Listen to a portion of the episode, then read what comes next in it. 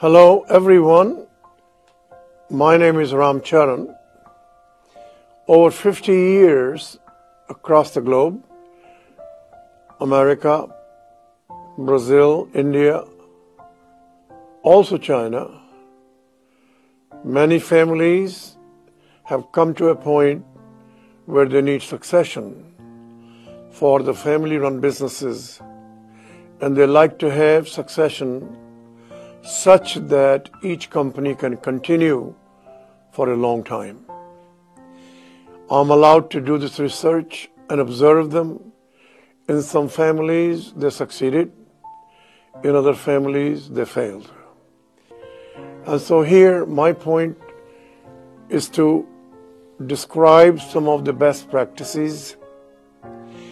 And these practices are real the people who are doing the family planning succession for the company have to adopt what is right for them.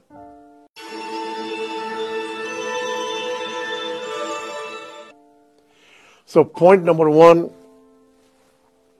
is the founder family business needs to decide does he or she want the company to continue after his passing away and prosper.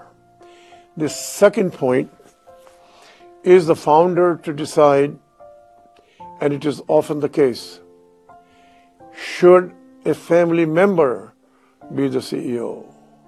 Or is the founder willing and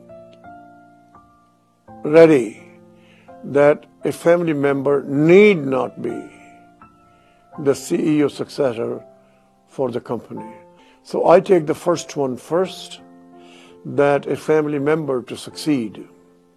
If you have more than one family member, there are always, almost always, internal disputes, internal friction, internal politics of the two or more members who should be succeeding.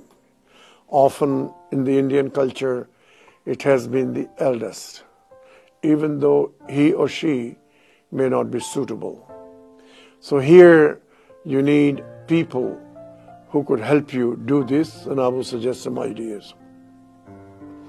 In the second case, the founder has come to the conclusion with the family or without the family that the company should continue to go forward, but a family member need not be the CEO. We have examples of those in every country.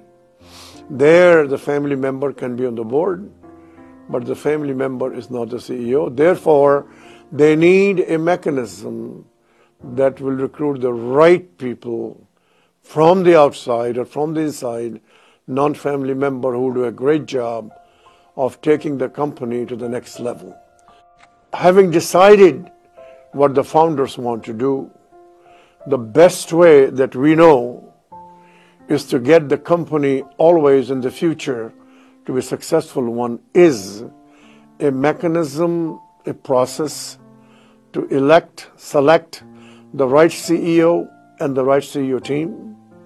And if that CEO turns out to be not a good fit, that mechanism has the power to terminate and recruit a new one.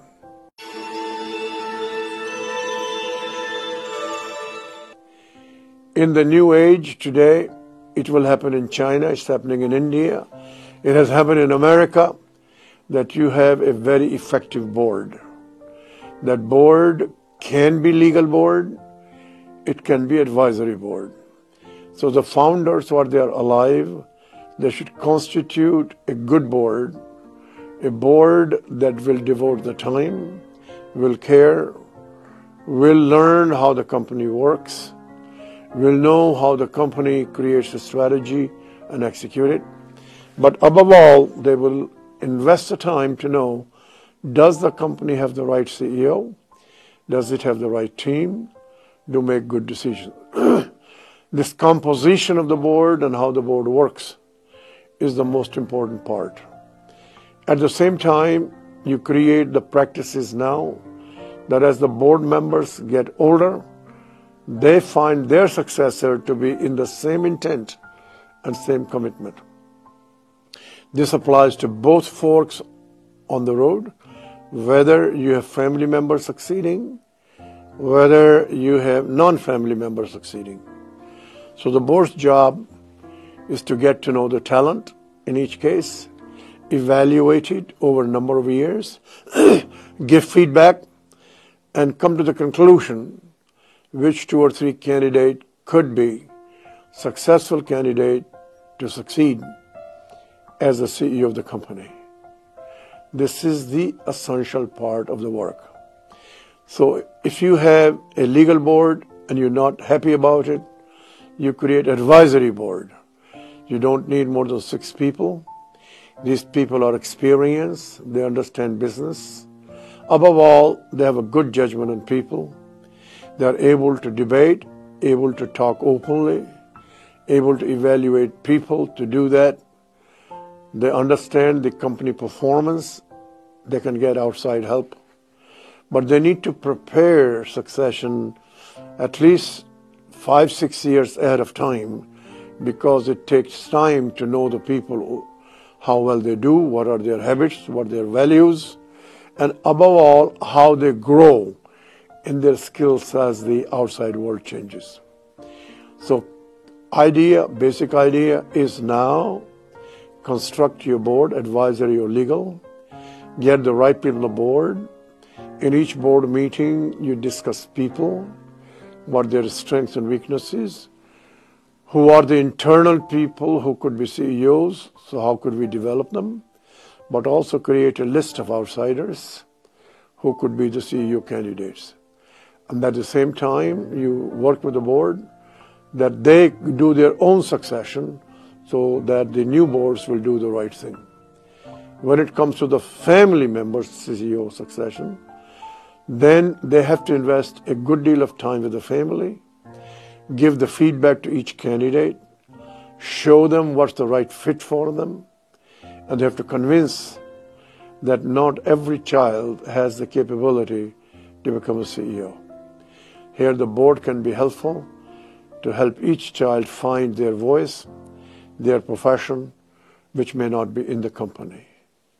Those are my suggestions for successful family CEO, non-family CEO succession, and that depends on the perpetuation of the right board, and that's what board has been doing it in companies where families are no longer participating in the company.